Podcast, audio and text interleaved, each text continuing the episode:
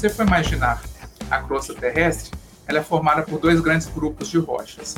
Umas rochas chamadas graníticas e as rochas basálticas. Né? O, fundo oceânico é formado por rocha basáltica e os continentes são formados por rochas graníticas. Tem, tem toda uma justificativa de como é que houve essa separação com relação à diferenciação planetária, né? Então você tem esses dois, essas duas grandes áreas no planeta, né?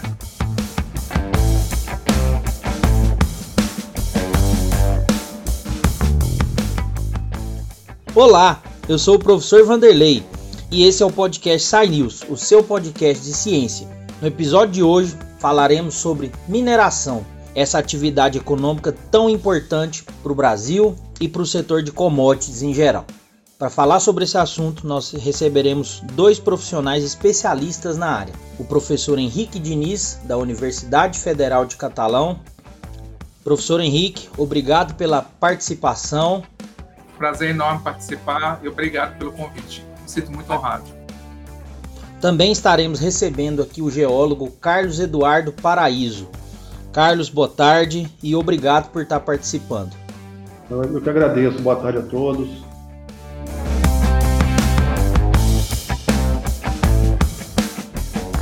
Eu vou começar com o professor Henrique, então, é, Henrique. É, eu queria que você falasse um pouco para a gente do que, do que vem a ser a atividade de mineração, né? Uma explicação aí para os nossos ouvintes começarem a entender um pouco dessa temática aí. A mineração é uma área da economia que promove a commodities. Em linhas gerais, nós é, fomentamos matéria-prima. Ela pode ser usada diretamente da mina para a indústria de base, como, por exemplo, calcário, você já usa direto para na agricultura para correção de solos. Você pode ter, por exemplo, minério de ferro, você já precisa é, de preparar minério para uma indústria metalúrgica. Então, a função da mineração aqui no Brasil, ela não é só retirar o minério do subsolo ou do solo e dar uma utilização para ele já para a indústria de base. Ela, ela, ela pode ser um produto direto, de, de utilização direto, como materiais de construção, ela é como corretivos para solo, mas ela também pode ser uma, uma preparação para metalurgia e na, na criação de, de ligas especiais e etc. Carlos, o Henrique aí falou um pouco sobre a, a questão do, do mineral, né, da retirada dele do solo, em, em termos de, de, tipo de mina, né? Você poderia falar para a gente é, um pouco dessa diferença, é, da, dessa questão da abertura do solo? Eu até um conhecimento de leigo, né? A gente vê que tem algumas minas que elas são muito profundas, né? Ela, ela tem uma espiral, outras outras a mina já é mais um é, alguma coisa mais superficial, né, retirada. Eu, eu, queria entender um pouco, fala um pouco disso aí para a gente, desses tipos, é, se isso tem a ver com o mineral que é retirado do solo. Bom, ok. Existem dois, dois tipos de mineração, dois tipos básicos de mineração. Primeiro, minas a céu aberto. São minas que comportam qualquer, a maioria dos minerais, né, seja ferro, seja bauxita, seja ouro, cobre, chumbo, zinco. Logicamente, existem minerais mais superficiais minerais com concorrência mais profunda. Né? Mas ambos os, os, casos só são viáveis se forem econômicos. Né? Então, você tem uma avaliação geológica, né? uma avaliação de qual o processo a ser utilizado para extrair esse mineral e torná-lo viável. Aí você passa a ter já não mais um recurso geológico, passa a ter uma reserva. Então, o mesmo critério se aplica para minas de subsolo, que a gente chama de underground mining. São minas que não são feitas a céu aberto, são minas que você tem que introduzir um túnel, né, uma boca de mina, e você desce em espiral ou rampas inclinadas, levemente inclinadas, ou rampas mais inclinadas, vai depender muito do comportamento do minério, do alinhamento do minério e da, da, da potência do minério. Então, tem vários métodos de lavra no subsolo, né? e cada método de lavra ele, ele atende a um tipo de comportamento geológico e geotécnico das rochas, né? que compõem o seu maciço rochoso. Só para eu entender uma coisa, você falou potencial aí de gerar outro produto? É, por exemplo, o, uma mina de ouro. Então, o próprio ouro, ele é vendido em barras, em bullion, barras, ele, ou ele paga a, o seu processo ou não paga o seu processo. Já, por exemplo, o ferro, por exemplo, o ferro você tem que tirar o ferro, extrair o ferro, tratar, você vende como ferro, mas você tem que gerar aço lá na frente, que é o, que é o valor agregado. O aço com valor agregado vale, vale muito mais do que a tonelada de ferro. Então, para que uma mina de ferro seja econômica, ela tem que ter um teor, tem que ter uma, uma, uma potência de cor, com tamanho de cor, né? um volume de mineral suficiente para que você faça o seu investimento, processe esse material né? e venda com lucro. Então, isso sim é uma reserva. Né? O potencial é um recurso geológico. Né? Então, a, a, diferença de um recurso para a reserva é o, é o valor econômico que ela gera. Professor Henrique, explica para os nossos ouvintes o que, que é ambiente geológico. Veja bem, um depósito, uma ocorrência mineral, é uma anomalia geológica. Não existe é, normalmente essa, essa anomalia geológica. O próprio nome está dizendo, é uma anomalia, que acontece em certos pontos da crosta terrestre em função condições geológicas propícias à concentração mineral nessas regiões. Se você for imaginar a crosta terrestre, ela é formada por dois grandes grupos de rochas, umas rochas chamadas graníticas e as rochas basálticas, né? O fundo oceânico é formado por rocha basáltica e os continentes são formados por rochas graníticas. Tem, tem toda uma justificativa de como é que houve essa separação com relação à diferenciação planetária, né? Então você tem esses dois, essas duas grandes áreas no planeta, né? A crosta oceânica e a crosta continental.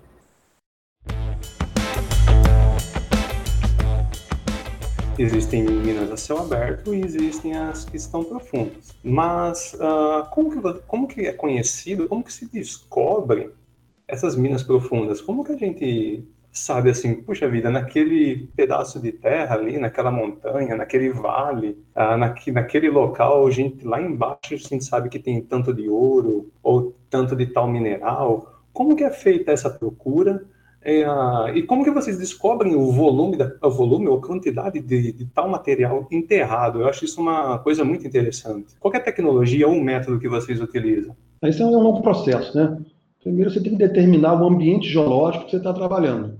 Então, se você for um ambiente geológico de Greenstone Belt, por exemplo, arqueano, 12 bilhões de anos, você tem a probabilidade de ocorrer minas de ouro, minas de cobre, por exemplo. Um ambiente pórfiro, um ambiente tipo Andes, né? Andes, Peru, Chile. Então, você tem minas de cobre, ouro e prata. Então, cada, primeiro você tem que entender em que ambiente geológico você se encontra. Né? Então, já existe todo um estudo, todo um histórico de que cada ambiente geológico tem um potencial para aquele tipo de metal ou de mineral. Primeiro ponto. Então, considerando que você entende, entende onde você está, em termos de ambiente geológico, você vai buscar uma ferramenta de prospecção. Primeiro, você vai caminhar, vai fazer um mapeamento geológico regional, vai fazer coleta de amostras de sedimento de corrente, vai fazer coleta de amostras de solo, coleta de amostras de pedaço de rocha, que a gente chama de chip sample, né? amostras de rocha. Então, você compõe todo esse mapeamento, essa amostragem, faz o mapa geológico com as suas ocorrências, com os seus resultados de teor das suas amostragens, e você entende né, seu mapeamento geológico, com seus mergulhos, seus mergulhos de camada, suas delineações, suas zonas de cisalhamento, quer dizer, todas as estruturas que compõem aquele ambiente geológico. Então, você faz um primeiro mapa interpretativo e verifica se você tem algo, alguma área anômala né, do metal que você está buscando. Então, por exemplo, um Grissom Belt, por exemplo, feito em Crixás, Plana, Goiás Velho, tem uma área de ouro. Então, você faz todas as suas amostras de sedimento corrente, amostra de solo, tudo ligado aqui a ouro, prata, ferro, cobre, chumbo, zinco e alguns elementos, enxofre, alguns elementos também que possam estar associados com o ouro e a prata, que a gente chama de elementos farejadores. Não são os elementos principais, não é o que você está buscando, não é o ouro que você está buscando, não é a prata que você está buscando, você tem elementos que indicam que você tem a probabilidade, o potencial de estar numa área com potencial para aquele ouro, para aquela prata. Então, baseado nisso, baseado no seu mapeamento geológico, nas suas amostragens, você faz uma projeção de como esse corpo de minério pode estar se comportando. Ele tem um mergulho, ele tem, uma, tem um caimento, ele tem uma espessura. Então, o que, que você faz? Você abre uma trincheira, você aprofunda a sua, a sua observação a pelo menos 5 metros de profundidade. Você mapeia essa trincheira, você confirma a continuidade ou não da mineralização na trincheira. Se, se você conseguiu identificar a mineralização com seu mapeamento e com sua amostragem, a próxima fase é fazer sondagem. A sondagem você faz perfuração baseado no mergulho, no comportamento desse minério, ou o que a gente chama no ouro, principalmente, em zona, você fala de zonas hidrotermais, né? Quer dizer, zonas, regiões que você tem ali indícios que o ouro, que a sua amostra de ouro ela não aparece, mas você tem indícios que tem minerais que compõem né, aquela assembleia mineral que compõe aquele fluido que trouxe o ouro que formou aquele corpo. Então você faz a descrição desses furos, você faz a interpretação do que você viu na superfície, com a interpretação que você fez nos seus furos de sonda, com as suas descrições, você faz sessões geológicas, né, perpendiculares à sua estrutura e também ao longo da sua estrutura, da sua potencial estrutura, e você tem, então, as amostragens de solo, as amostragens de trincheira, as amostragens de sondagem. Se, porventura, esses resultados forem positivos, né, então você desenha o que? Você tem softwares específicos que você joga todas essas informações tem vários, vários sistemas próprios, né, específicos para modelo geológico. Você joga todas as informações no software, você desenha, você interpreta isso no seu software, que você desenha um volume né, aproximado do que seria o seu corpo, os teores aparecendo nos seus furos, né, interceptado pelo, pelos seus furos, você também tem uma metodologia, uma tecnologia, uma metodologia de, de estimativa de, de recursos de reserva, né, por geoestatística, seja por crigagem, seja por IQD, né, que são, são, são metodologias utilizadas para você fazer uma interpolação das suas informações dentro daquele corpo que você desenhou. Então, você estima aquele corpo que você encontrou tem um teor médio de X gramas de ouro, por exemplo. Você tem o volume daquele corpo, tem a densidade que você calcula com base nos, nos testemunhos de sondagem que você amostra, né? Você faz teste de densidade em laboratório, você calcula o né, volume dessa densidade, você tem a tonelagem do seu corpo, você tem um metal, uma, um teor médio das suas amostras interpoladas, e tem um metal contido dentro daquele corpo. Professor, em Goiás e no Brasil, quais são as principais prevalências de minérios, as principais minas e jazigos encontrados em Goiás e no Brasil? Essa é uma pergunta bem difícil de responder, porque eu não sei todas de cor. É, eu só posso afirmar ao senhor que a, a, maior produção do país é o minério de ferro, e em Goiás não temos minério de ferro. Então, nós já estamos fora desse, dessa commodity, que é minério de ferro. As duas commodities mais importantes do país é a exportação de minério de ferro e de soja. E nós temos soja no estado de Goiás, mas minério de ferro nós não temos. Uma outra é, commodity importantíssima é justamente o ouro. Né? O ouro vai ser sempre uma commodity importante e em todos os momentos de crise ele vai estar supervalorizado. Então nós devemos ter tido, não sei, o Carlos pode falar isso melhor do que eu, nós devemos ter tido um aumento do ouro considerável durante a pandemia, já que todas as commodities estão subindo assustadoramente. Imagino que o ouro deva ter dado uma disparada muito grande. Quando você tem o, o ouro valorizado, você tem contratação de geólogo, de engenheiro de minas e abertura de novas minas. Isso é, é se você olhar, é, contratação de geólogo está associada ao aumento do, do, do, ouro. A gente já observou isso. E de engenheiro de minas automaticamente. Goiás tem reservas importantes de níquel. Infelizmente, o níquel perdeu um pouco da sua importância. Até uns anos atrás, não sei como é que está agora. Ele perdeu uma série de valores. Inclusive, nós tivemos minas em Goiás é, fechando, né, do Grupo Votorantim, porque não tinham condições de explorar o minério de forma economicamente viável. Né? Uh, existia até, se não me falha a memória, em 2017, 2016, uma tentativa do governo uh, estadual de eliminar alguns tipos de, de impostos para garantir a exploração e, e, não fechar essas minas no norte do estado mas não deu certo porque realmente o valor do níquel caiu. Então, a gente depende muito do mercado externo para ter esses valores é, é, sustentáveis. Não, o Goiás não é uma região de, de corpos graníticos como, como é Minas Gerais, Rio Grande do Norte e o norte do país, nos famosos escudos cristalinos. Isso nos daria chance, como nesses estados, de ter mineração de casterita, tantalita, columbita e até mesmo de, de, de minerais gemológicos. Nós temos aqui no estado algumas, algumas minas de, de, de esmeralda, para falar um pouco da área de gemologia. Mas a nossa esmeralda não é de altíssima qualidade. Você vai ter, obviamente, algumas amostras de altíssimo valor é, gemológico, mas não, não comparado ao mercado é, mundial. As minas é, de grande porte aqui no estado, eu citaria hoje as de, de ouro, né? Nós temos algumas reservas de, de fosfato muito importantes para a agricultura, justamente porque nós somos um dos maiores estados produtores de, de soja e tem, a atividade de produção de soja ela é muito importante. É, níquel está ainda oscilando. Uh, nióbio é a segunda maior reserva do mundo, mas é, comparado a Araxá, que é a primeira maior reserva, nós estamos bem aquém. A reserva de Araxá é 400 anos. A Catalão é, se fizer a lavra subterrânea, vai pode chegar a 30, 40 anos ainda de, de vida útil. Carlos, o professor Henrique comentou aí sobre a questão do, do aquecimento dessas áreas relacionadas à mineração. Você poderia comentar um pouco sobre esse mercado, o panorama atual? Bom, ok. Complementando o que o professor comentou anteriormente, né?